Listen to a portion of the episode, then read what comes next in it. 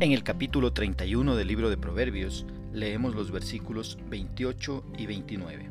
En la traducción latinoamericana la palabra del Señor dice, Sus hijos quisieron felicitarla, su marido es el primero en alabarla. Las mujeres valientes son incontables, pero tú a todas has superado. ¿Qué expresa el escritor? Dice que las cualidades de una mujer virtuosa son tantas y de muy buena calidad que merece ser alabada por su familia. Los hijos reconocen que su madre es bienaventurada. Una mujer de tal carácter y sabiduría recibe con razón las bendiciones y alabanzas de su familia. Tanto sus hijos como su esposa no solo ven, sino que también hablan de la bendición de la mujer que trae tal bendición a su hogar. Esta no es solo una descripción de la esposa virtuosa, sino también una exhortación a los hijos y al esposo a bendecir y alabar a la madre y a la esposa de un carácter piadoso. Cuando el marido oye que sus hijos están alabando a su madre, él también se une y dice, muchas mujeres hicieron el bien, mas tú sobrepasas a todas.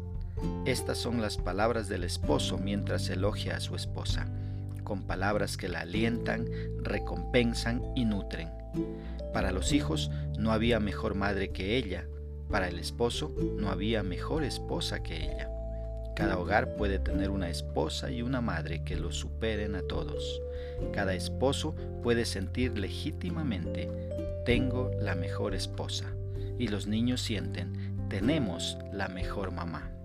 Qué tremenda bendición es ver a una mujer virtuosa siendo de bendición para su casa.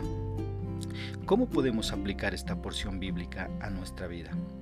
Primeramente, los hijos debemos valorar mucho el esfuerzo de nuestra madre por guiar nuestra vida. Agradezcamos a Dios por darnos una madre que no se rindió con nosotros. Una segunda aplicación Esposo, reconoce todo el arduo trabajo que tu esposa realiza en casa y analiza que si tuvieras que pagar un sueldo a una persona para que haga la comida, para que lave la ropa, para que planche, para que cuide a los niños, para que les dirija las tareas, para que cuide las mascotas, para que haga las compras, etcétera, etcétera, no te alcanzaría lo que ganas para pagar a dicha persona. Y tu esposa realiza todo ese trabajo sin ninguna remuneración. Así que agradece a tu esposa en lugar de quejarte de que no hace nada. Alaba a tu esposa por toda su labor.